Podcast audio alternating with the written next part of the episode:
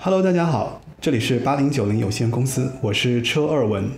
华语乐坛有这样一个人，从模仿起家，但又被万千次模仿，甚至有人拿他的名字做专辑名。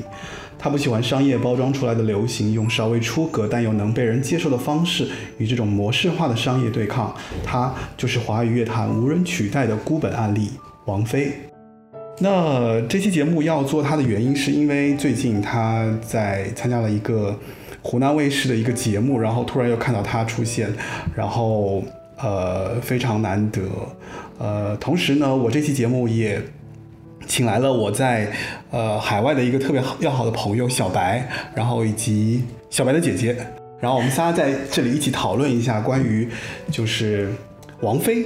这个歌手所给我们带来的一些呃比较美好的回忆，以及她为什么能成为华语乐坛最伟大的女歌手，不可替代的女歌手。好。OK，那我们先来听一首《Eyes on Me》。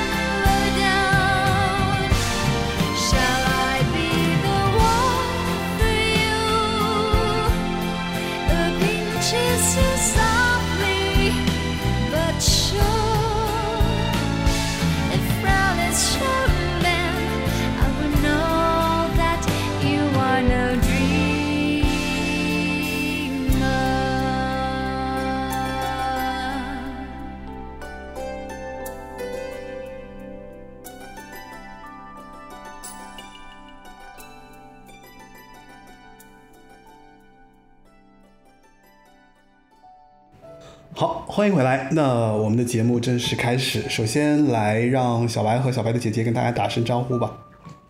嗯，车尔文的听众朋友们，大家好，我是小白，我从呃美国波士顿回北京探亲。小白，你自然一点。好，呃，大家好，我是小白的姐姐，我从我从宁波出差回北京，让她来探我的亲。OK，其实王菲有很多很多专辑啊，我不知道二位就是对王菲那么喜欢这件事情，就说你们其实我特别想知道，就是第一次你们开始对王菲有印象，或者第一次开始听的时候，大概是什么时候？其实说句老实话，我觉得我喜欢上王菲这事儿还跟我姐挺有关系的，因为我觉得就是嗯，首先我姐是王菲的一个特别大的一个粉丝，一歌迷。然后我们俩一块儿，当时是九八年看春节晚会，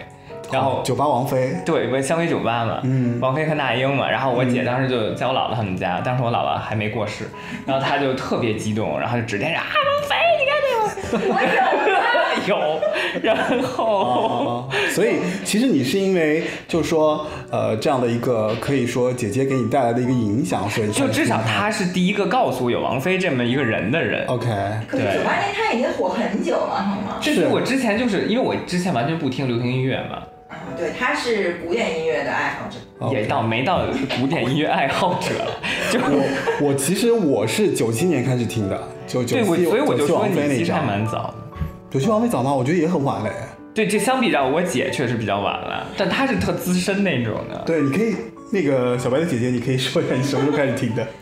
我可能是上初中的时候吧，因为我年纪比较大，我年纪比他们两个都要大一点，所以上初中也是大概九九九六年左右的时间。对，那个时候，那个时候你第一首就是听起来觉得有印象的，或者说开始喜欢的王菲是哪首？啊，那太多了，这个根本就是你现在往回倒，我根本想不起来具体是哪。所以你听第一首的时候就就就喜欢上了？上初中那个时候就是当代歌坛，你记得吗？我记得哦那个大嘴嘛大嘴鳄鱼所以今天是怀旧片是吧？不，应该这么说，就是说我这个节目本来整个系列都是很怀旧，因为一直在讲我八零九一点都不觉得自己旧啊。就是我还挺想听那个大嘴鳄鱼的那一段，就是嗯，就那个时候，反正就是零花钱基本上就是攒着用来买杂志，对，当代歌坛，然后就是为了为了买那个，还有就是明星的那个照片，还有海报。我记得它它里边会送一些东西，有的没有？啊、对，就这些东西。然后当时印象最深的最第一首喜欢的歌，我肯定不记得，嗯但我记得特别清楚，就是原来就小女孩嘛，就喜欢在操场上聊天啊，看看男生打篮球啊什么的，就是关系比较好的几个同学在一起。当时是初，应该是初三，嗯应该是暧昧那张专辑刚出的时候。我得记得那么清楚啊。哎呀，那个那个那个片段太清晰了。嗯我有一个关系特别好的同学说，哎呀，王菲出了一张新专辑，那首歌叫《妹妹 像没说北京，》，就是因为那两个字可能小时候不太暧昧对大家都不太不太很容易念错。对对对然后当时我就嘲笑他很久，就这个可能是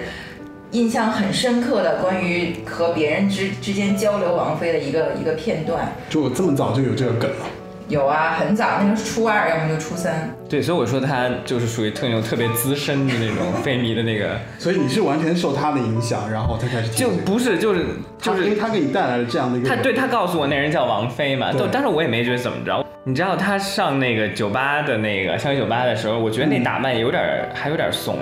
就是怂吗？我我当时觉得啊，就这两、两坨红，然后这边有两个那个就揪揪，春春丽的那个造型。对，春丽的那个头上两个揪揪，粉色的那种的，啊对。对。但是那首歌我当时没觉得有什么东西，后来就就到九九年了，然后我当时我们同学有一个当年喜欢窦唯，然后还有什么黑豹的那挂的，嗯，后来王菲就赶上九九年出《预言》那张专辑了嘛，对。我然后他他刚开始听了那个《预言》前五首，《寒武纪》啊，往后的那几首，他就觉得就是睡不着的那种好听，后来就非得我们一块儿春游，然后强行把那个耳机塞耳机塞我耳朵里，妈呀！那我第一耳朵听上那个。呃，那个寒武纪的时候，我觉得我都属于那种睡不着觉那种的，就我觉得特吓人。啊，对，就是属于梦魇，那根本就是。对，但是梦魇这个词有点太对，就是我当时听那首歌，我就觉得害怕，可能就是是我不知道，就是整个口味没重起来。然后后来他是他小时候应该是个比较清淡的少年。我特清淡，我当时他他是清汤麻辣烫。我第一首喜欢的，说句老实话，我第一首喜欢的流行歌曲是莫文蔚的《阴天》，对，就是那种唱可是念，阴天也不清汤寡淡啊，就是它其实有一点很深。对，但是你你相比较那个寒武纪的那种弦乐哦加电子乐再加迷幻，然后整个就是词还不知道说什么那种，寒武纪的那个编曲其实是很 heavy 的，对，是很 heavy 的，对吧？就所以，我就跟你今天我还跟你聊，我说就是多年以后到现在我才开始听的他他一边听一边哭那种的，因为我就我知道他在讲什么那个讲什么故事。但是，anyways，就是给我这么震撼的一张专辑嘛，然后我就开始对王菲产生有兴趣了，嗯然后我就开始追她以前唱过什么，OK，然后就其实就是跟你喜欢那张，或者你刚开始开那个，你说九七王菲那张，对，就是什么你快乐所以我快乐那张，嗯其实那张那张就很，我觉得比较平民化吧，或者大家都会喜欢之类的。反正我是这么觉得，就是因为我从九七年开始听王菲嘛，就王九七王菲那张开始，因为她之前那些歌，我个人觉得啊，就是我会认为有点，你知道，我不知道怎么形容，就是太女性化了，或者说太受伤 no no no，你说的是九七年再往前的吗，对对对什么容易受伤女人？因为我那个时候我听不懂，对了我觉得可能是都是太小的原因。嗯，不是，就可能我觉得可能九七年对王菲本身自己来说也是一个、哦也是一个转折节点，应该是个转折可能之前是完全是为了迎合公司的要求，我记得叫迎合没错市场，新艺宝吧对对对对那公司对对对后来他就完全放飞自我做自己了。而且还有一点，就是因为他之前其实有过很多很多学习的过程。其实你看，他一开始是模仿邓丽君啊，对对对然。后模仿很多别的歌手、啊。你说当年他还在中国大陆的时候，对对对对，然后包括他去了香港之后，他东直门中学，他那个思维被打开之后，他然后他又出国嘛，对吧？对他又学了很多很欧美那种，因为他直接跳过了港台那个学习的过程，对他直接去学习了欧美的那一些东西，对，所以他把这些东西都拿来主义之后，然后我觉得到九七年算是他消化了。对，然后又迸发出他自己对音乐的理解，九了七年，no，我觉得九七年之前就是他出浮躁那张，对，不九六九六年是浮躁，九六浮躁，对不对？96就是因为九七是签了那个那个百代吧，叶曼爱，嗯所以还是相对比较商业。但是其实九六年的时候，包括什么呃，就是他跟就出浮躁那张的时候，其实那张是很实验性的一张专辑。嗯，对。那个，我觉得那个张还是有它的艺术高度，包括到现在好多非迷其实最喜欢它是浮躁。是浮躁本身里面不是有它那个标志性的拉加 boy，对拉这个不是它的标志吗？对对对因为你看，呃，九六年还是九五年，黄舒骏写了一首歌叫《改变一九九五》，它里面就说那个歌坛出了一个张惠妹，然后。王菲变王静雯，又变回王菲，所以她是刚从王静雯变回王菲之后，然后出了浮躁。对对，但是就浮躁那张，我觉得还是略超前，包括它里边有翻唱，比如像什么那叫什么。Cock Cock Two Twins 吧，对对对对吧？还有，就是它还是在市场接受不了一下，包括我是后来才欣赏得了的。其实 Cocktail Twins 这个，我之前有一期节目是讲到那个什么，你讲过这个？不是，我之前有一期节目是讲齐豫，哦，然后因为齐豫也是就是另外一个仙人当时讲到一个词叫做中式仙音派，啊，所以其实王菲和齐豫其实都是中式仙音派的某个流派的一个代表。对的，对的，对，但是我觉得王菲她之所以后来就是能走得更远，就是因为那个 EMI 那段时间，百代那段时间，就是从九七王菲以后哦，，因为我觉得九七王菲后来的专辑啊，就是我们先不说她前面那些哎那些东西，哎就说我觉得从九七王菲开始，你看到了一个好像完全没有一个人可以做到的这样的一个角色，别人也没法模仿她。然后他做的这些音乐呢，好像你也从任何地方、任何渠道没有没有听到过。而且我觉得吧，就是现在想起来，就是九七年王菲以后好多经典的歌，嗯。它有一个特点，就包括她跟林夕的合作，因为大家可能也知道，就是林夕他本身是中文系的嘛，他本本身的那个词的造诣很强，中文的包括粤语啊，包括国语的，没错，但是王菲的音乐本身又很洋化，她又没有说那种对吧？他又吸吸取了好多欧美的东西，所以其实你听起来，它是一个非常也代表了香港整个那个年代的成功，就是一个中中为洋你说洋为中用啊？洋为中用的这种感觉。哦，对，所以其实有的时候吧，有一些歌我我对曲子没那么大，就尤其最早的时候没那么大的反应的时候，我主要看词，所以我我曾经一度怀疑我是喜欢林夕还是喜欢王菲。但是后来就是这个迷思就没有了，因为为什么？因为林夕给啊、陈奕迅啊，然后给哦，也也了也写，但是就那个还是就是我至少我个人没有那么感动，所以我觉得王菲的嗓音更像是一个就是一个武器之类的或者乐器，它很能贴切的表达那个林夕所写的那些中文词，所以我觉得这点也是可能是一个歪打正着吧。嗯，对，整个我觉得在这个百代那几张唱片里边，你都能看到这种影子，包括后来张亚东就进来了。哎，不，也不是后来，张亚东从九七就在里边嘛。对，从那首那个叫什么来着？谁说爱上一个不回家的人闷闷了？对啊。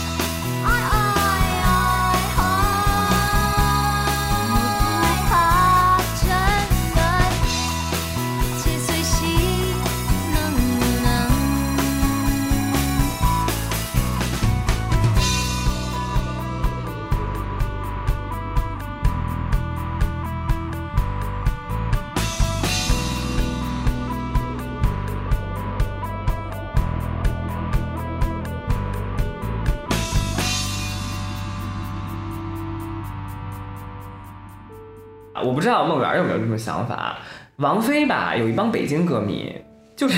因为我觉得王菲就是一特北京的一个人。他就是一个特北京的，特别北京。我觉得好多香港人喜欢他吧，就就是因为他可能身上有一些跟香港歌手还有台湾歌手完全不一样的个性。没错，就北京人有一种就是爱谁谁那种感觉。王菲从头到尾就是爱谁谁，尤其就是你知道，就是变回王菲以后嘛，就是我也不管你们喜欢不喜欢，包括现在你看她说话也是，就是对吧？我我我干嘛管你们呀？我自己把自己弄好了就完了，就这感觉。其实我觉得他一直以来好像为人处事也好，或者说他的这个行事风格也好，就一直是这样子的，而且基本上是一个不太偏离他的这种角色的这样的一个人，没错从来没有转变过，也没有做任何的大的这个变动，或者说你比方说他如果去应对歌迷也好啊，如何去应对公司也好，他都是这样一副嘴脸。对，所以当时就是他，包括出专辑，后来就是好多香港人觉得他神秘，嗯，但是我我从头到尾就没觉得王菲神秘过，就是因为她就是一个，她本身就是那个样子的一个人。嗯，不能说神秘，我觉得可能是就就不懂她吧。对，但是还有一个就是很奇怪的一点，就是因为香港人不懂她这个个性嘛，反而她那个团队，包括陈嘉英那个团队，就把她包的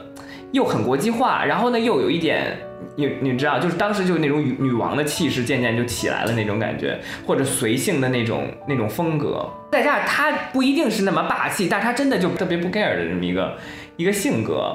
所以就整个，我觉得啊，整个团队的 chemistry 特别的合，嗯，至少他那个时候，我觉得是集结了整个香港还有台湾那边最好的资源在做他。没错。但是对，而且这种资源又在一个非常另类，或者说与香港主流文化不一样的王菲身上产生了一个特别奇妙的化学反应。但你不觉得这些所有的原因都来自于他自己吗？就是他其实是立的这所有这些资源，以及把这个资源用到最好的一个人。我不觉得她立的，我觉得王菲就是一个，她特别知道她应该配就是在哪个位置。其实你说谁立的，我倒反而我觉得啊，有可能陈嘉英立的的，我也不知道。对，但是王菲特别知道，她就应该是这样子，这样子，比如说你上节目，或者说拍宣传照之类的，其实那些时尚的东西，当然有一部分是王菲的 sense 啊，但我相信大部分就是因为你知道香港也是一个很 professional，就是专业化，对恨不得就是对吧？化妆师给你敲什么妆对，王菲就不会说不，她也没有那么多，有的时候她没有什么太多个人意见在里面。但是反而就是最近一些年，王菲就渐渐脱离那个团队以后，你看到的，我觉得更像是一个更真实的王菲，或者她自己有自己的一些想法之类的。但是我不认为就是呃呃 EMI 那段时间它起到了太大的作用，不过它在渐渐的它的作用越来越强，包括你看它到呃那个尤其预言那张就是选歌啊，然后后来到嗯那个零一年《将爱》那张的时候，你就特别能感受到他自己的一些想法在里面了，就越来越多，包括他后来自己还越到后面，作我觉得。他的他的主观能动性就越强。没错，就他就他越大，没人就没人敢惹他了。对，对吧？对你看那后来那几个化妆的，什么阿晶之类的，看着他恨不得都跟，对吧？都看跟看着王母娘娘那种感觉差不多。但是最早王菲其实挺乖的，我这么觉得的。最早最早最早，你这这连名儿都改了。对，因为他刚去，其实他刚去唱片公司的时候，就是因为，因为其实我觉得有一点原因，就是最早最早的时候，其实唱片公司是不知道怎么做它，对，我觉得肯定是这样。就是大家找不到他的风格，所以一开始就说，那你就先学个那个那个谁，邓丽君，你就先学会你觉。得嗓子好听嘛？对吧对，确实要嗓子好。然后你唱着唱着，可能他就觉得说那个东西可能他能唱，但是不一定是他想表达的。然后他就他就像一个海绵一样，各处到处去吸收对各式各样的东西。对的，对的。对的然后把这些就变成自己的一些武器也好、啊，对，或者说后来就展现出来了。或者我应该这么说，我觉得就是九七年以后的王菲在音乐上她的自主性其实还是蛮强的。OK，但是我刚才所说的一些她比较乖是呃，比如说宣传或者说造型这些东西，嗯，对我觉得她还是很尊重整个香港的那一套的呃专业化团队的。包装的这个程度，没错，然后那套包装又很贴切的符合了她音乐的一些性质和特对质，对对对。对不对？OK 你现在怀疑，你现在就是回忆起来她的那些那个演唱会那几次，对，然后就是它里边的一些造型，确实是非常的，我觉得是就还是挺很时尚提他的嘛，因为给了他一个很大的空间。没错，我记得他那个就是《流年》那张专辑，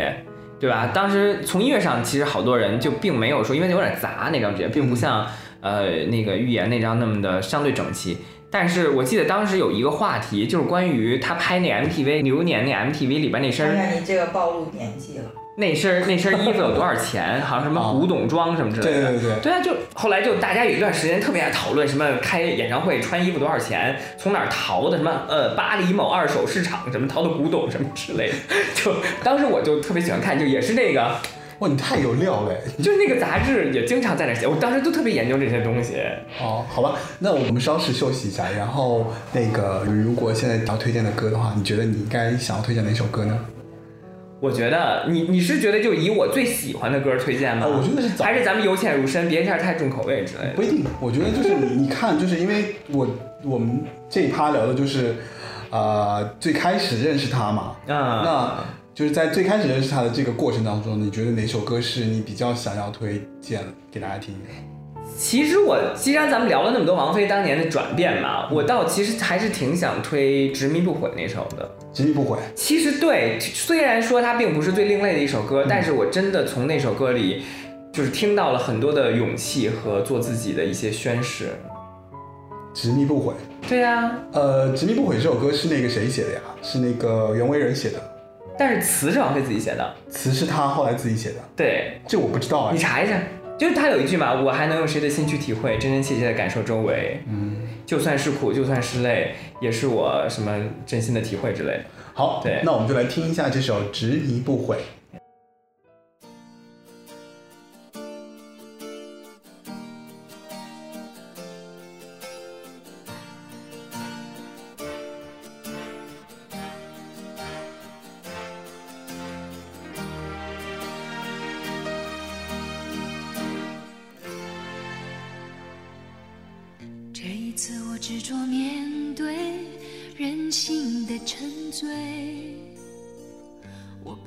在乎这是错还是对，就算是深陷，我不顾一切，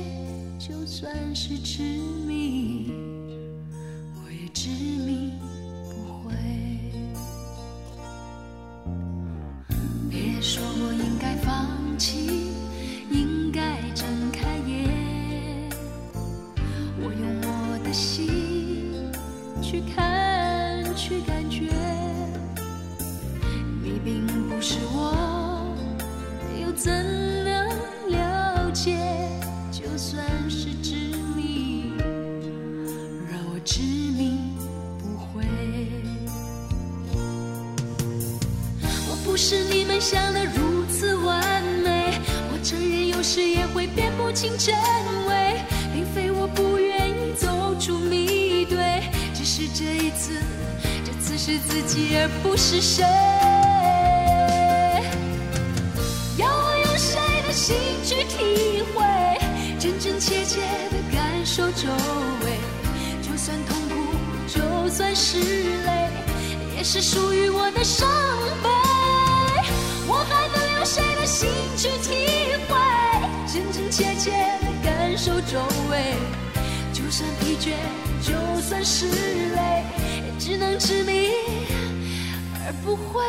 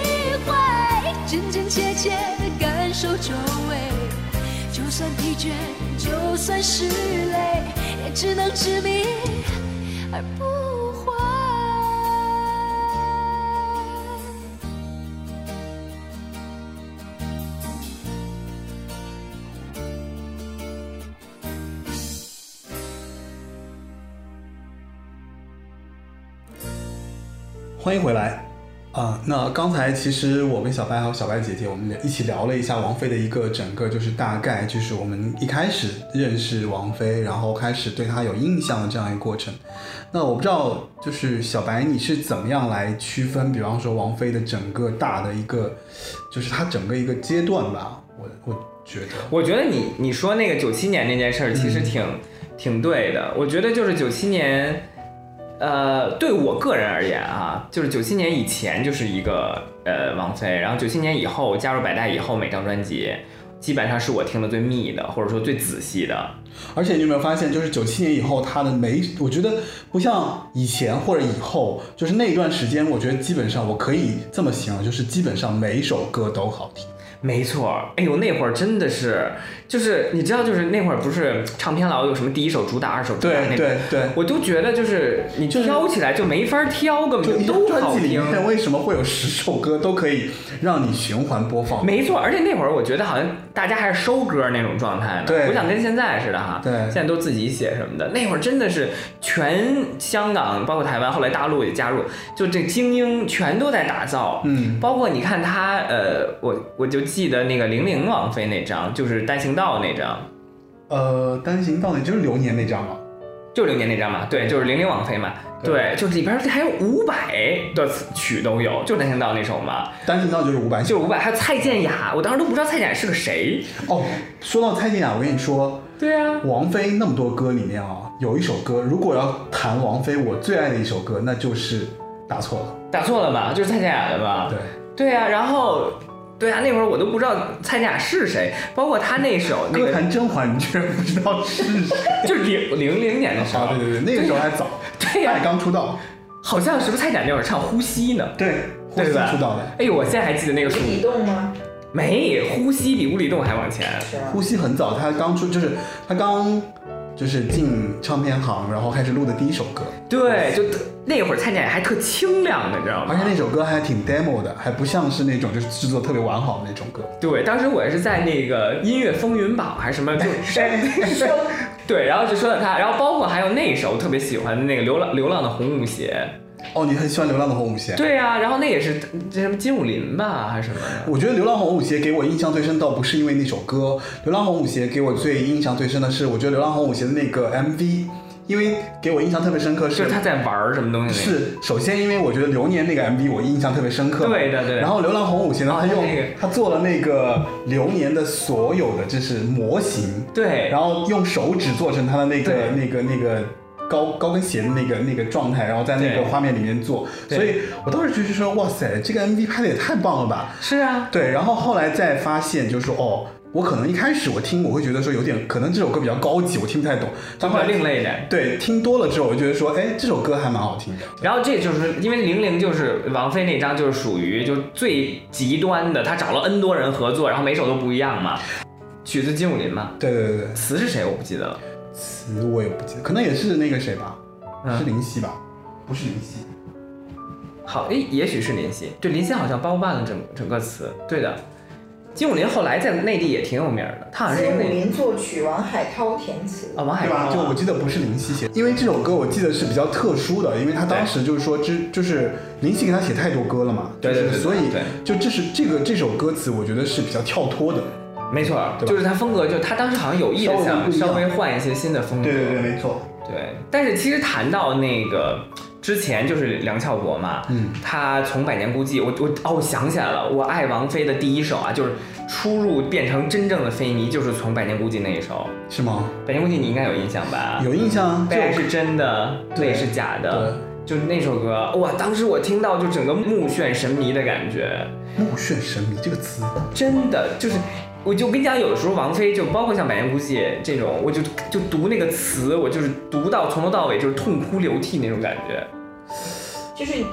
我其实我其实感受不到这一刻啊，但是我知道这首歌非常好，对，会有这种感觉，就你会觉得你进入到另外一个空间，是吗？真的是尤其是觉得你已经变到进入到另外，你你肯定不是风向星座，对吗？我是啊，我他是我是天秤呢，天秤嘞，就天秤座嘛，对啊。他是一个非常务实的风象星座，这么说，我们俩是比较飘忽的那种风象星座。对你听着听着，你真的会进入到另外一个空间，你就能完全的把你自己就放到那个空间里去。对，我是有这种状态，但是因为可能这几年工作的原因，所以我就变得越来越实际。我不太会找到那种就是就缥缈的那种状态，但是我能理解，就是说哦，那其实纯粹是因为音乐给给予的吗？还是说就是说是因为王菲这个人呢、和她这个音乐本身所结合起来给你带来的这样的一个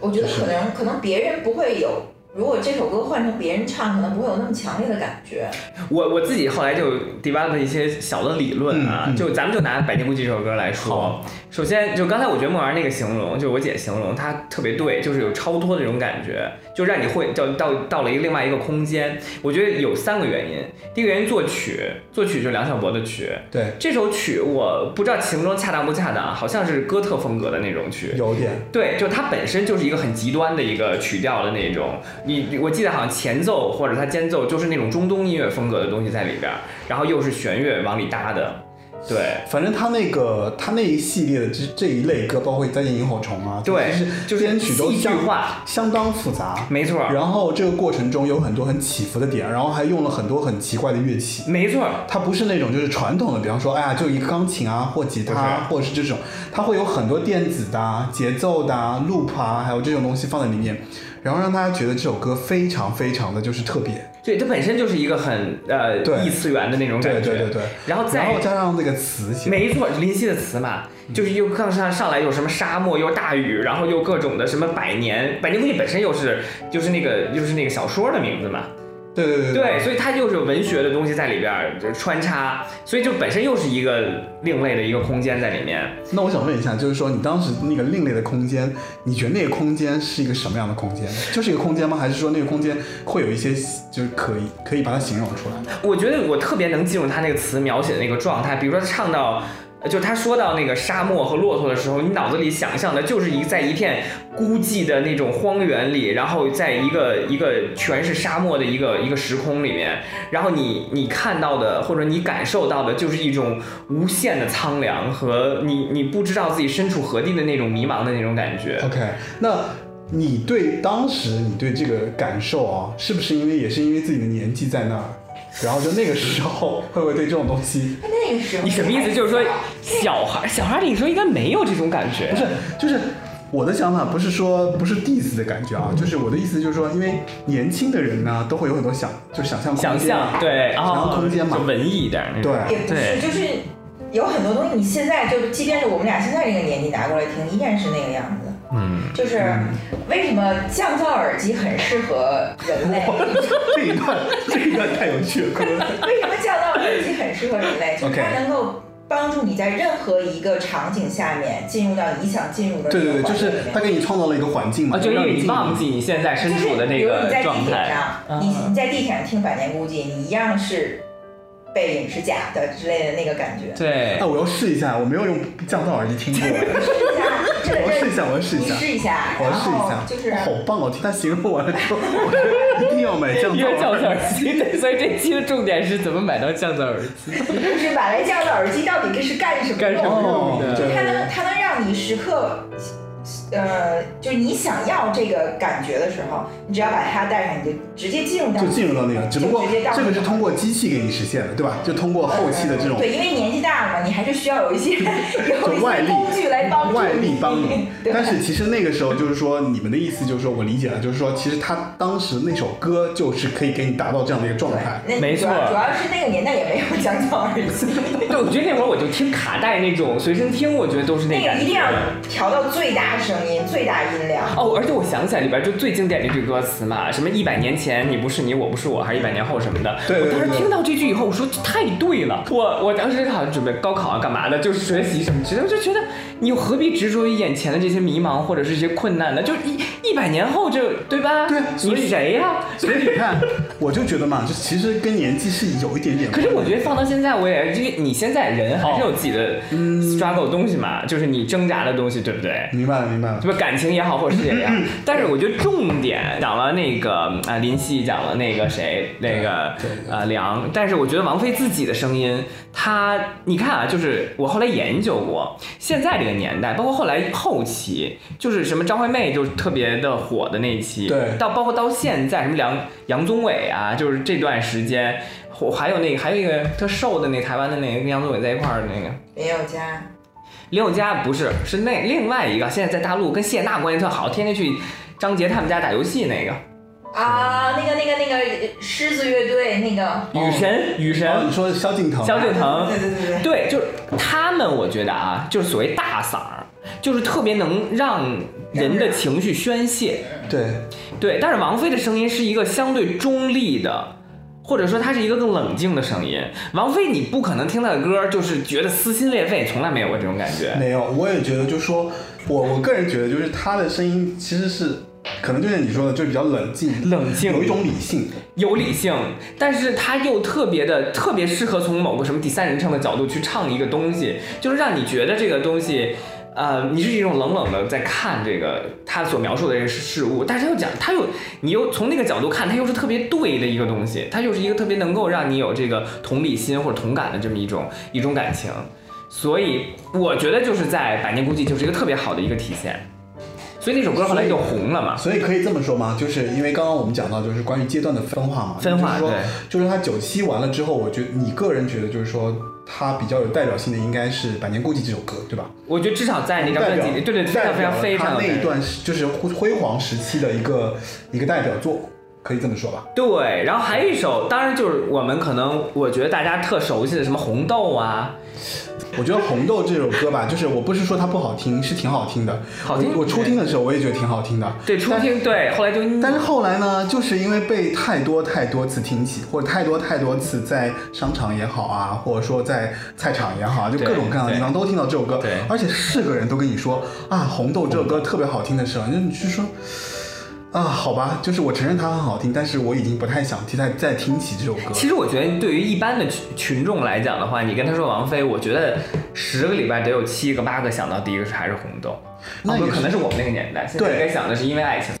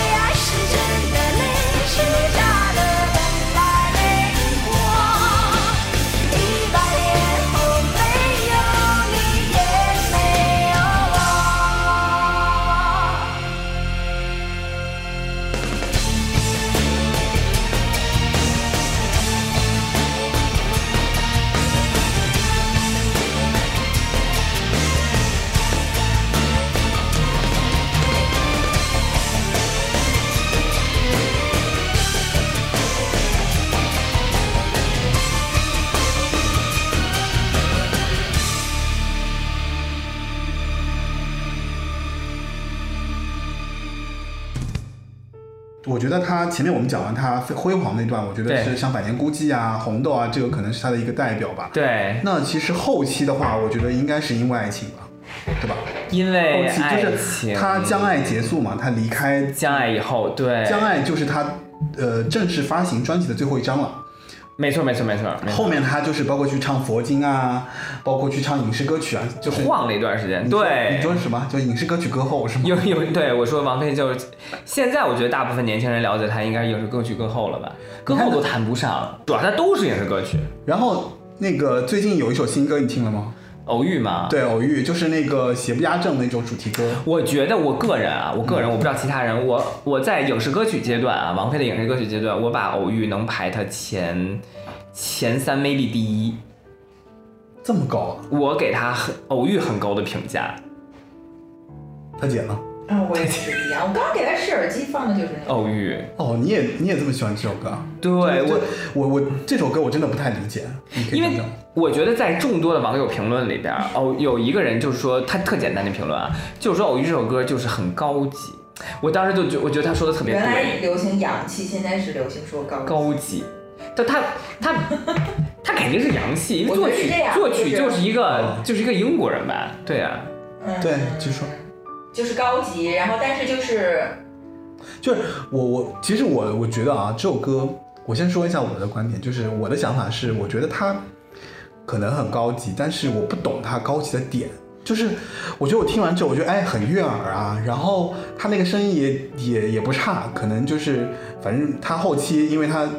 有一段时间其实声音是有问题的嘛，对，但是我就会觉得说怎么越听就越像背景乐呢？然后我就就你听的是 MTV 那版吧？啊对，你要听你要听他那个出来哦 audio 那版，哦对，就是专门音乐那版 OK 因为 MTV 它确实它是一个背景乐嘛，对这不是哦彭于晏和周韵俩人就各种对话在里面。反正我听那个感觉的时候，我就想啊，这首歌这不是个背景乐吗？本来因为其实现如今声音已经很多很多很多了，它本来也不特殊，然后他又去唱很多这个影视歌曲嘛，对然后我就会觉得记忆点不是特别强。而且我觉得吧，就《偶遇》这首歌，还有一点就是回到我就我喜欢看词这件事儿嘛，哦，因为我觉得词回来了。嗯，就第一句，我我今天还微欲望信你来了。是风，呃，no，生命是风，欲望是云，爱爱情爱情是是一场雷雷雨。就是又回到了各种的唯美的比喻，但是我知道可能现在年轻人不太喜欢比喻吧，喜欢比较直接的情绪的抒发等等。但是你知道，比喻最美好的就是让给你遐想的空间和每个人对它解读有你自己个人的经历在里面。比如像我现在经历了一场爱情之后。他在跟我讲爱情是场雷雨的时候，我我就特别能够体会整个那个阶段，以及对吧？生命像风一样，而欲望像云一样，云就是在风中的一个凝聚。对，所以就是你就有这种很很很文学的东西在里面。相比较他之前被 diss 最多的那首，其实我不得不说啊，啊、就是那个《清风徐来哎，可是我觉得《清风徐来》蛮好听》的。啊，不是《清风徐来》，I'm sorry I'm so sorry，《清风徐来》还可以。之前另外一首就给赵薇唱那个哦，就《致是那个青春》，致匆匆那年是吗？不是《匆匆那年还还凑合，至少悦耳。《致青春》我看网上就是真的 diss 是最多的，尤其《致青春》那个那个主的主呃主主主旋律出来没有主的时候，歌啊，因为那首歌感觉就是没有就是没有没有副歌的感觉。《致青春》就是有一句特俗的词儿，就往那儿一插，你就感觉就根本不是王菲应该能唱出来的。因为她后期就是唱了太多影视歌曲，没错儿，没错儿。所以我觉得《致青春》那首歌就是一个挺平庸的一个歌，没什么亮点。我觉得《清风徐来》还是有亮点的，《清风徐来》至少它前半段它是用很低音唱的，王菲一般是没有很低中低音的那种。因为《清风徐来》那首歌其实已经不是他长期的那个合作的音乐人给他写了，《清风徐来》赵赵英俊写是赵英俊写的，写对对，张英俊就是做那个什么什么，呃，做东北人那个不是。不是，就是 大王巡山。大王对大王叫我来巡山，对是那个人，就是写那首歌的人，然后给他写了《清风徐来》，所以他其实是完全跳脱了王菲的音域，写了一场写了一首这样的歌，所以王菲也就将就着唱了，现在这样。配着那个配着那个电影啊，对，对吧？然后就唱了那首歌，所以我觉得更多的其实是配合影视作品本身。没错儿，所以当我听到偶遇，咱回到偶遇啊，我觉得我还挺惊喜的。我觉得就是王菲终于从那个这么多年影视歌曲的这么一个呃怎么说尝试当中吧，至少现在有一些新的东西出来了，或者有一些总结性的东西出来了。那我可不可以理解，就是说，其实，在最新的这一首单曲当中，其实你看到了他影视作品这么多里面的一个亮点。我看到这，我真心看到亮点，而且呃，而且我觉得那天我自己发那个微信那个朋友圈的时候，我还说，就王菲确实现在嗓子不如，也不是说不如吧，就是说她跟以前不认，是一套他岁数到那儿了。对，但重点就是你怎么用现在的你的你的声音去呃呃怎么说，就是找到你最合适的音域以及表达方法。而我觉得偶遇其实它现在渐渐已经达到了这个效果了，就是你你纯听偶遇，你不会再用。嗓子很干净啊，像天空那种感觉，她是有你能听出来，她是一个有经历的女人的声音，就是或者她是有沧桑过的。哦那我理解，那我理解。他有一，他现在很善于用他的那个沙哑的那一段，或者没有那么清亮的那一段。我觉得歌手其实到最后都是唱自己。对，对啊，所以我是觉得说，可能是不是就是说，他找到了这个阶段他自己的没错表达方式。没错。就我个人听偶遇，我是有这么一个感觉，当然那歌有点短，才三分多钟。我看网易音乐，它不是有评论吗？对，好像它评论数还挺高的，嗯，好像是一万一万加吧，还是多少？是吗？好像就是刚出一天就上一万那种的。然后我看大家评论，就至少正面挺多的，不像以前有的时候大家会一半儿一半儿吧，或者 diss 的比较多。嗯，对。但是我觉得咱们那个呃九七年以后的时候还没推过歌呢。可以啊，你要是推那个阶段也可以，就是如果你觉得特别好，如果你不介意的话，我再想想看。我其实想听一下那个，我也不想这样。哦，对，因为怎么说，就是那歌我觉得挺好听的，而且我爸妈那会儿吵架的时候我听来着。哇，这个这个这个我都不知道该怎么 就是说下去，好就是。就是哎，我得简单说一下，就是我也不想这样。为什么会比较喜欢？是因为可能我有段时期特别失落吧，然后那个失落的过程当中，我就觉得，哎呀，怎么找一直找不到一首歌能够符合我就那种失落的心情啊，还有就是就那种状态吧。然后我突然有一天听到这首歌的时候，然后我就觉得说，这整个人就哎，OK 释放了。就是、对，你看，就是觉得哦，你看，其实所他所表达的东西，就是每个人心里面都是这样的，就是你你你当然是有一些后悔啊，有一些不甘呐、有一些舍得不舍得的东西啊，但是其实你也不想这样子。但是这个过程呢，你又觉得好像每个人的感受都是一样的，对，然后你就你就觉得说哦，OK 了，我就释然了，然后就不在乎这些东西了。为什么？就是我觉得，就是歌曲本身给人的魅力就在于这儿，就是它能够让人带入自己，同时呢，让你在这个过程中，你就去把自己的这个情绪也好啊，或者是心情也好，在歌曲的这个抒，就是演唱过程中就抒发掉了。对，然后就消解掉了你的情绪啊，你的心情啊，然后你就，嗯，可能也是从另外一个层面说明我是一个比较实际的人吧。也不是，因为我觉得王菲真的，她有好多歌，或者她一系列的歌，嗯都是给人一种特别超脱的感觉，让你能从某一个情绪里，呃，就是你会化解掉那个情绪。对，我就就我也不想这样，呃，这样是是这样的，还有好几首都我觉得都是类似这种呃对这种意利益的吧，我觉得。好行，那就听这歌吧。，OK，那我们来听一下，我也不想这样。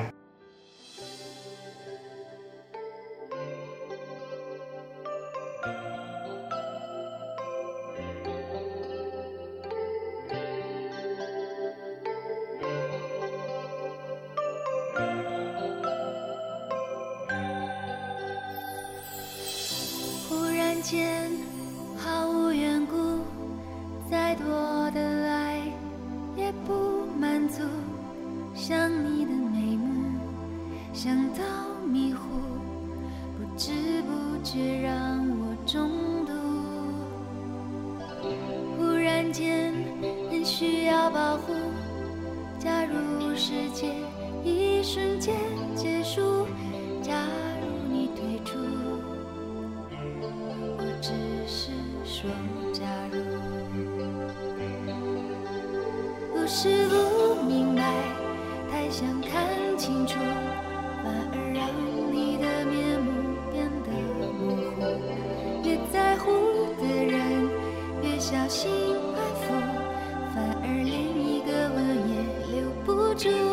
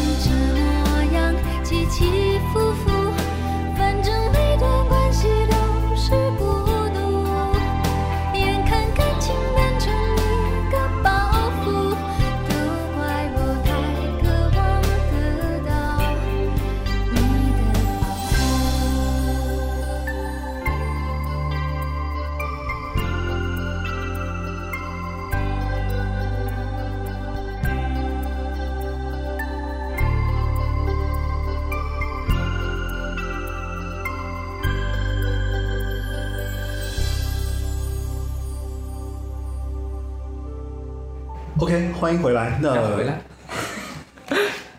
没事，那个，嗯，其实我们前面就是聊了很多，还是就是王菲有太多的东西可以聊了。太多了。我觉得王菲就是一百科全书外加一本英汉词典。就是那既然你对王菲的评价那么高，哎，那我就想说，就是呃，你你觉不觉得就是王菲的地位有被过高的赞誉？就是你觉得未来啊，就大家对王菲会是一个什么样的态度？就就其实也不是也不算是未来，因为他现在已经到了一个，我觉得还是年纪在那儿嘛。对就是其实他整个辉煌期应该肯定是已经过去了。对，对，所以就是，嗯对你对这个这个怎么看？我觉得吧，王，我觉得对王菲的评价吧，永远是两极化的。当年其实也不是那么的一极化，现在更是两极化。对我觉得王菲，嗯，这事儿吧，它有点像宗教。怎么怎么我怎么解释这个东西呢？就是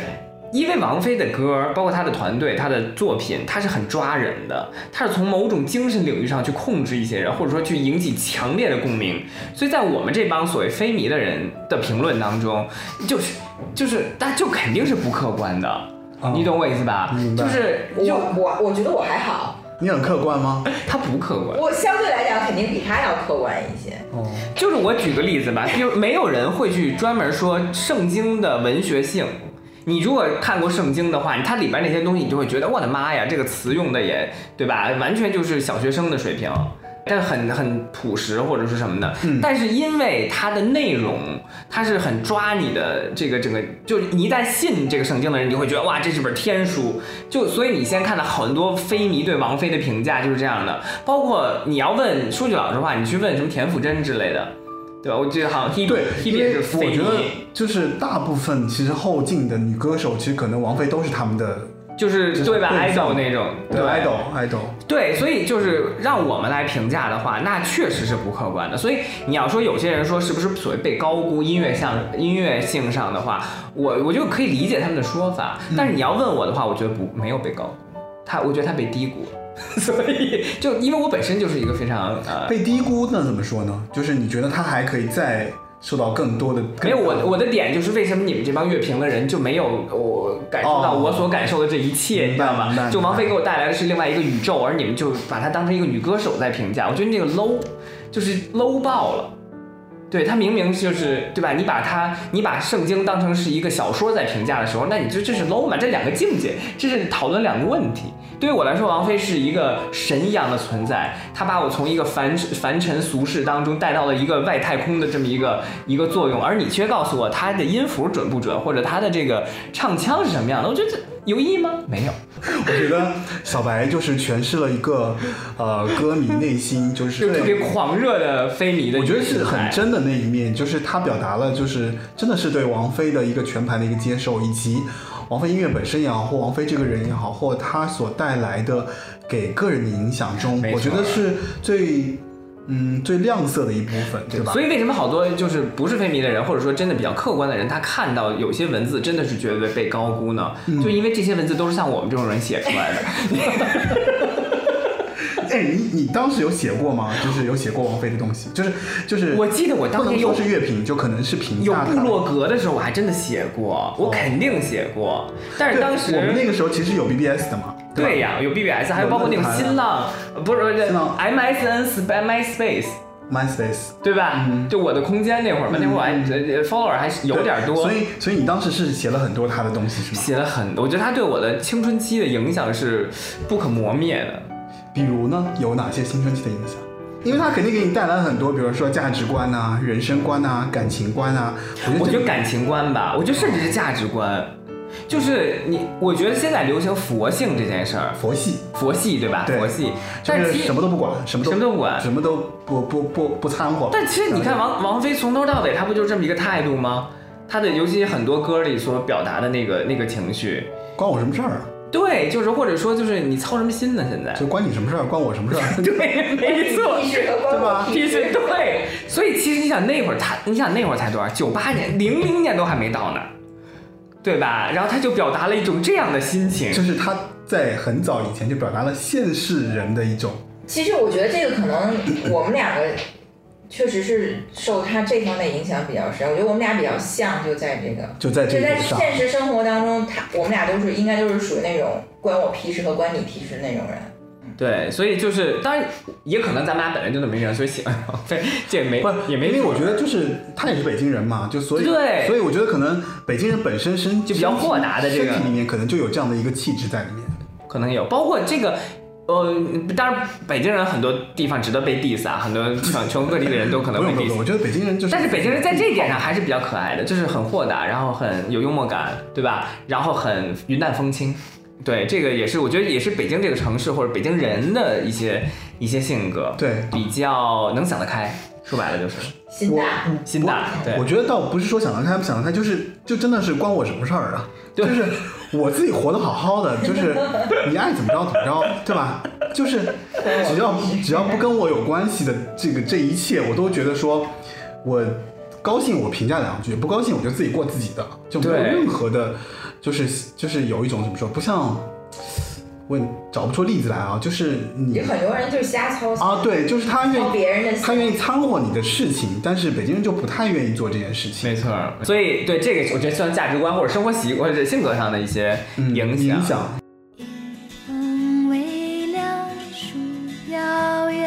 晃，云儿在飞，我在想，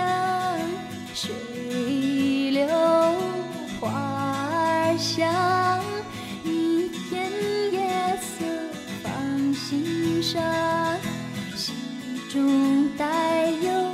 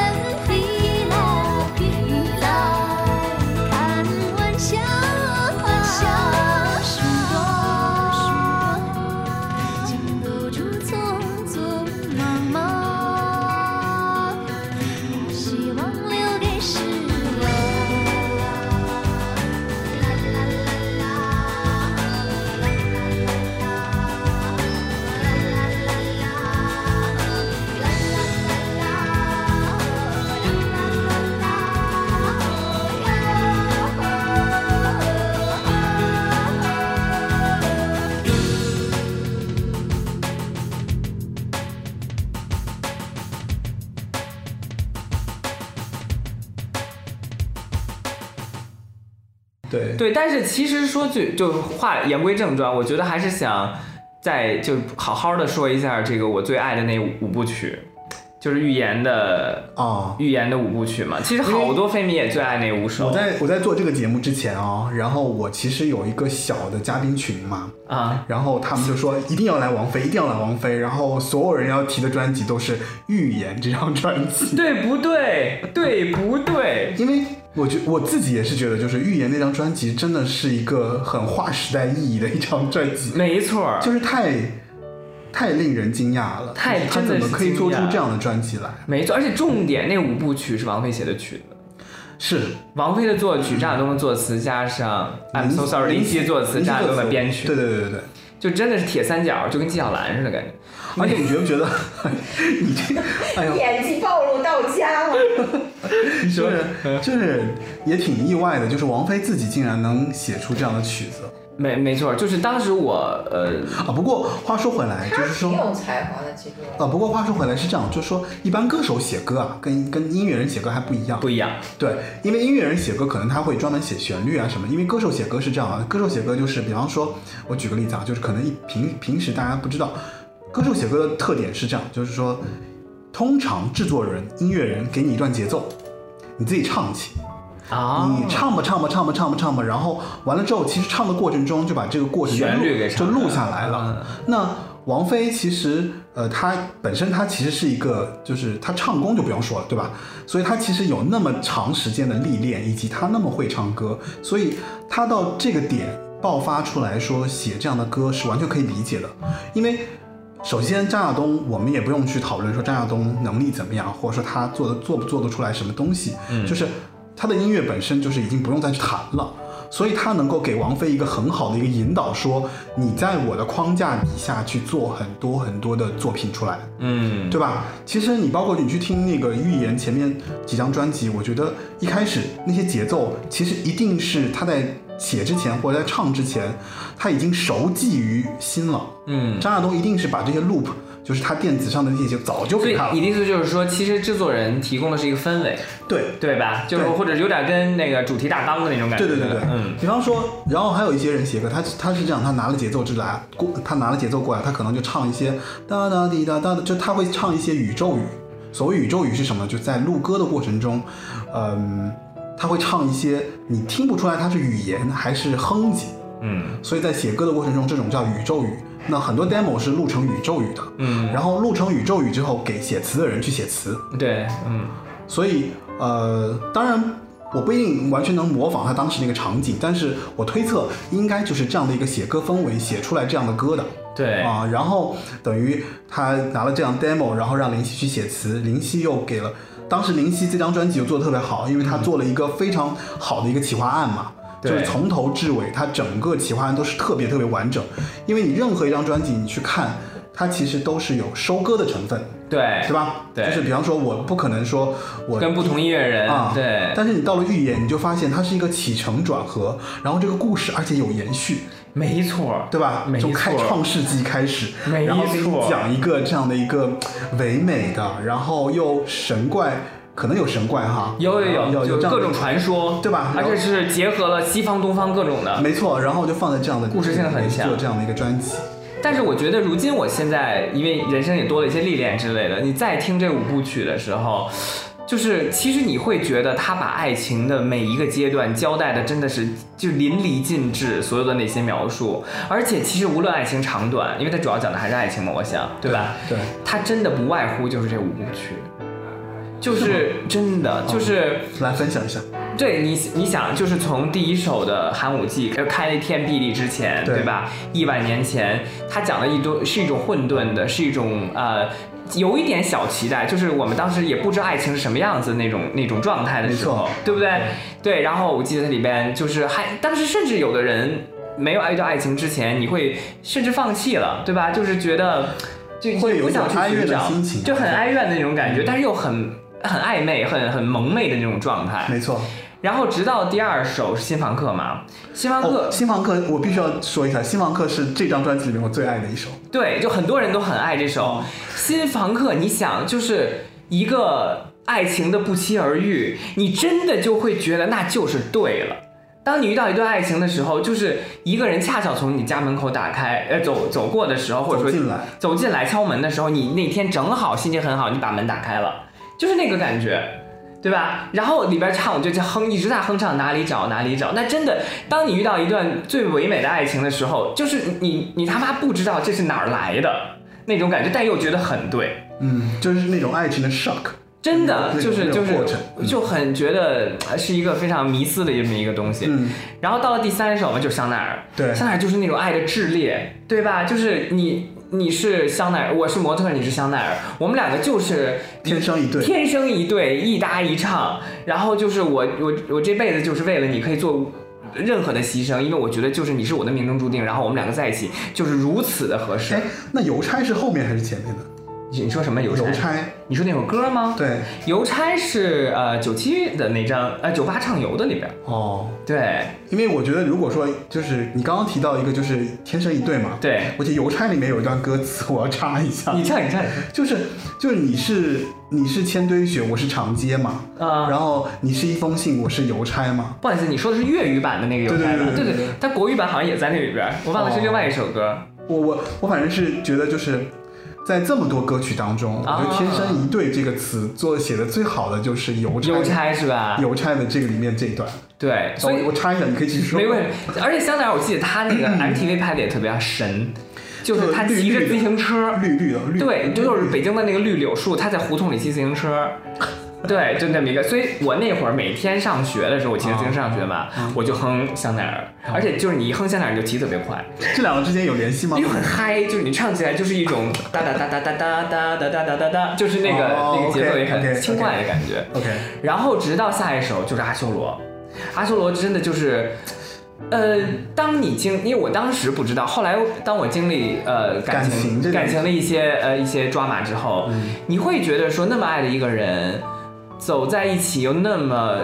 就缘分到就无法用言语形容的那么一个状态的时候，什么状态？哦，就是无法 无法言语形容的合适，或者是就是神注定的一段感情，你会觉得你跟他就会一直走下去的这么一段感情，到有一天你会觉得对方是阿修罗。那是真的，你会觉得里边有一句我我具体歌词忘了，但是意思就是说，你为什么这么痛苦的我们还要在一起？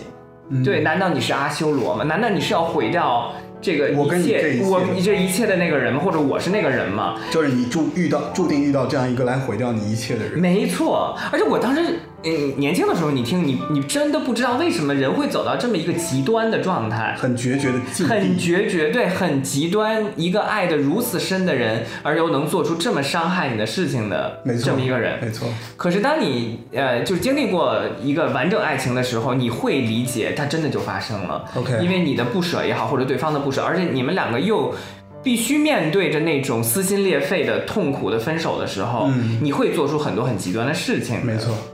但是直到最后一首《彼岸花》，《彼岸花》我相信很多的飞迷也很喜就是欢。呃，大部分人哦，对这五首歌里面最爱的应该是《彼岸花》。彼岸花对，因为《彼岸花》的旋律是更，我觉得更抓人一些。抓人，而且很慢嘛。对，而且我记得他好像呃复出的那那一系列那个演唱会的时候，彼岸花是做他那个整个演唱会最后一首。哦，就 ending 那个。安定，然后最后一个大镜子起来的时候，哦就然后就是你就看镜里镜外的这个世界，嗯所以那个也是就是当你沉淀一段感情结束了，超脱沉淀了，了然后超脱了，你会觉得说我不害怕，我很爱他，因为你会发现，呃，就算一切都消失了，而当年你那个爱还是真的，而那个人当年的他也是真的，你们没有错爱一生，你们只是彼此错过。哇塞，你这个五部曲解释的真的是好棒哦。对不对？所以我觉得，无论爱情的长短，十年也好，二十年也好，五十年也好，或者是五个月也好，就当你走完一段完整的爱情的时候，它就是预言的五部曲。好吧，那我们还是来听一下《彼岸花》这首歌吧。好吧，我觉得因为我觉得《彼岸花》太在值得推荐了。在在小白把这个寓言五部曲说完之后，我觉得如果不听一下这首歌，真的是有违我们做这个节目的初衷。对所以我们应该来了解一下，就是其实彼岸花是他经历过这五段，呃，可以说分泌感情的那个那个那个不同感情分泌的结结果之后，他得出的一个比较完满的一个结结。对，而且我也希望大家真的听完《彼岸花》以后有同感，就是无论呃感情是什么的结局，但是我觉得人可以，就那个人可以走，但是爱情是永远不死的。哇塞，这个好吧，我突然觉得这个节目做到今天，我还是有点啊，我自己都有点怎么说被自？己感动了，是不是？对对对对，心里忽然想到某一个人和某感情，很豁然开朗，因为我觉得，啊因为其实呃，我要说一下，就是说我我做这个节目本身其实就是想找自己，嗯，就是我一直觉得我不知道我要做什么，就是我做很多事情，我觉得我能上手，我也能做的还不错，但是没有一个事情是我觉得啊，我愿意一直愿意投身去做，不在乎别人怎么看我做这件事情。嗯，所以我后来说，那我好像以前比较想当一个电台节目主持人，那我就拿起。而且我又是学这个专业的，所以我就拿起以前对这个东西的擅长，所以我就说做一个我擅长的东西吧。嗯，对，所以大概是这样的一个心情。所以结合小白刚刚说的，我们来听一下《彼岸花》，找找你自己吧。OK，好，谢谢。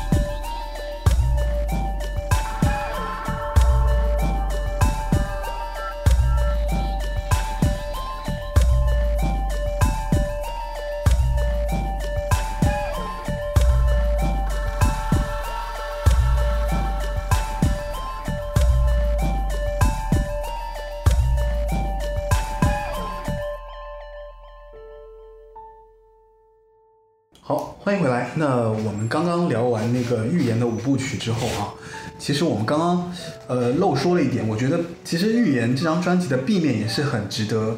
就是说的这样的一个角色，因为它的整个 A B 面是呼应的嘛，是呼应，就是对，它 A 面是就是很艺术的一面，它 B 面就走到了一个很流行的一面或。相相对相对对吧商业一些，对，就是一个是脱俗，一个是流俗，对哎不能说流俗啊，就是相对来说更通俗一点。对，或者更大众能接受对，，嗯，然后大家听的那些歌，包括像消亡书啊，消亡书，然后还有就是他那个你喜欢不如我喜欢呀，对，就这些歌其实呃也好听，但是可能没有他们前面包括再见萤火虫，啊对，嗯，就是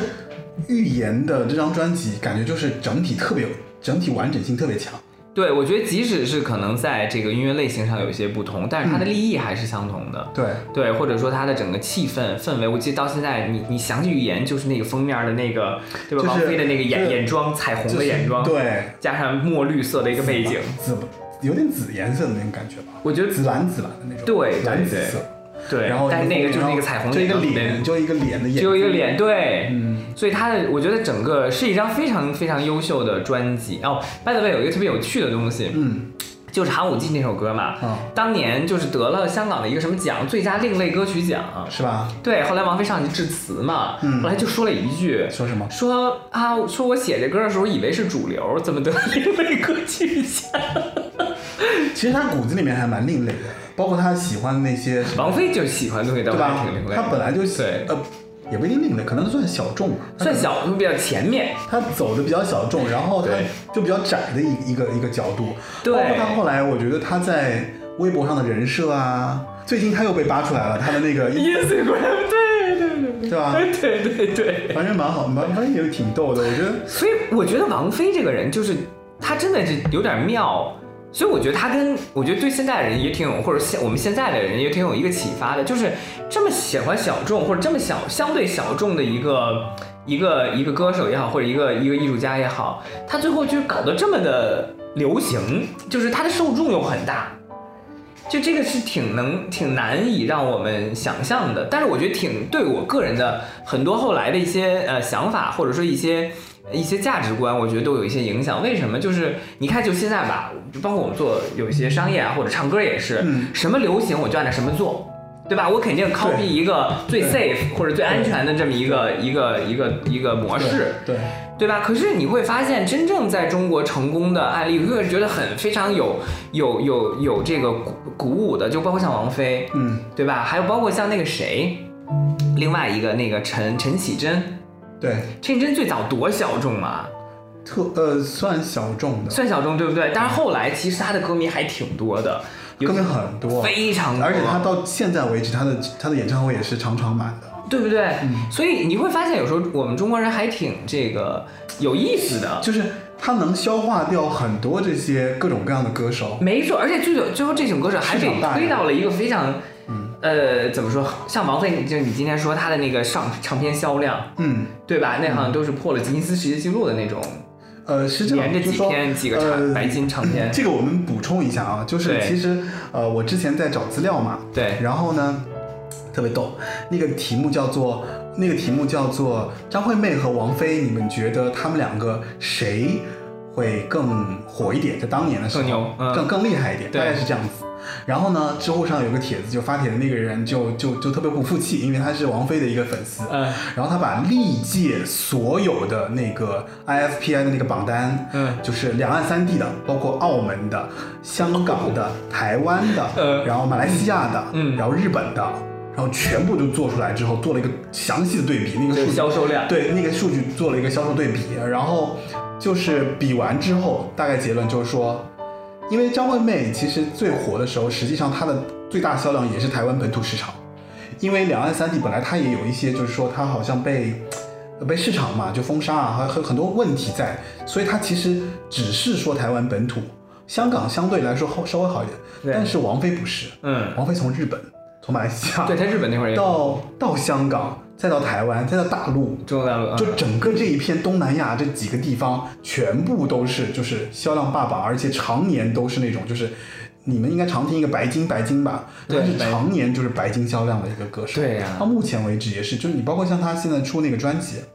所以嘛，那个那个那个帖子的结论就是说，谁要跟王菲比，谁就是找自就自己找不痛快，因为她太厉害了嘛，就可以这么说。对，但是咱们又回到王菲自己她喜好的东西，又是相对小众的。对对吧？就是这个，有时候我我觉得有时候对我来说是一个迷思，但同时是一个鼓励。嗯对，就是不，你不要去 copy 别人，你也不要去看什么是成功。你有时候把自己做好了，无论你喜欢什么，嗯我觉得中国是有这个市场，能让你有同好吧，或者说能支持你的人走下去的，嗯，也是，对吧？对当然你要加上合理的这个运作呀、团队呀。可能会有一些就更好的那个那那个 blow up 的效果。没错，没错，没错。嗯所以我我这点还是挺挺觉得挺受鼓舞的。嗯对，包括后来像现在，后来民谣歌手火的什么宋冬野，像包括今年宋冬野不是还得了一个最佳作词奖吗？你说在金曲奖金曲奖上，啊、我觉得其实金曲奖，我之后会做一些金曲的节目哦。对然后那个金曲奖，我觉得昨天其实也聊到一个，就是说我的朋友在问我说，哎，你说今年金曲奖有没有什么好的就是 miss 掉的歌手啊，嗯或者说那个 miss 掉的音乐？我说啊，大概有一个叫做，嗯，这个就顺当说了，就是有一个叫茄子蛋的一个乐队，嗯哼，嗯，是一个叫做最佳新人。然后呢，还有一个是我觉得里面讲了一个，就是林声祥，林声祥的那个配乐，他是做电影配乐的。嗯，就这些呢，其实是台湾本土的音乐。对好像你会发现，现在的音乐越来越没有宣传途径了。啊，就是你看金曲奖奖，就是提供的这些人哦，就是好像内地一点声音都没有，在大陆一点都不知道，甚至你会觉得说，哎，现在大家都是不看金曲奖吗？还是说金曲奖真的越来越差？就是很奇怪，就是但是我觉得这个跟音乐的行业有关，就是我觉得跟行业有关，而且我觉得金曲奖，我不知道是不是台湾政治氛围的问题，他们可能也会越来越偏向本土。对，因为我刚刚说那两个专辑啊，包括像茄子蛋啊，还有林声祥，其实都是本土的，一个是台语歌、台语乐我知道，茄子蛋，嗯，然后还有就是林声祥其实是台湾电影的一个配乐，没错所以他其实还是台湾本土。包括你看金金曲奖现在越来越颁的越来越多的人都是台语的，没错，但是说到，我觉得说到这一点，就是包括大陆现在自己，包括其实也跟王菲，我觉得现在的作品有关系啊。这是是一个市场嘛，一个一个时期。说就是大陆这几年，我个人可能是因为我听音乐听的也没有那么多了，就是。嗯，有没有一个些比较好的音乐人？因为到我在，尤其在国外嘛，嗯，你问我说去年最火的歌，我现在可能想象的，或者前前两年最火的歌，还是什么谭维维唱的《乌兰巴托之夜》。那都好几年前了。对，就是几年前了，对不对？对啊。然后包括宋冬野是我后来知道的一个人，包括什么，就是民谣走了几首，宋冬野也挺早了，就是中间也是过了很多。现在有一些新的歌手根本就是我就觉得中国大陆这歌坛除了唱老歌，现在都没什么了，然后就是影视歌曲。没有新歌还是有的啦，因为现在就是我觉得还是就是途径变了，现在途径变了。因为昨天其实他们就问我，他说那这现在这些歌手新歌都怎么做呀？对呀、对呀、然后我说现在新歌歌手大概是这么样一个途径啊，就是通常音乐公司想要推一首新歌或推一个新人，他们现在是什么样子呢？就是首先他让这个歌手的一个音乐的本身，他放在抖音上。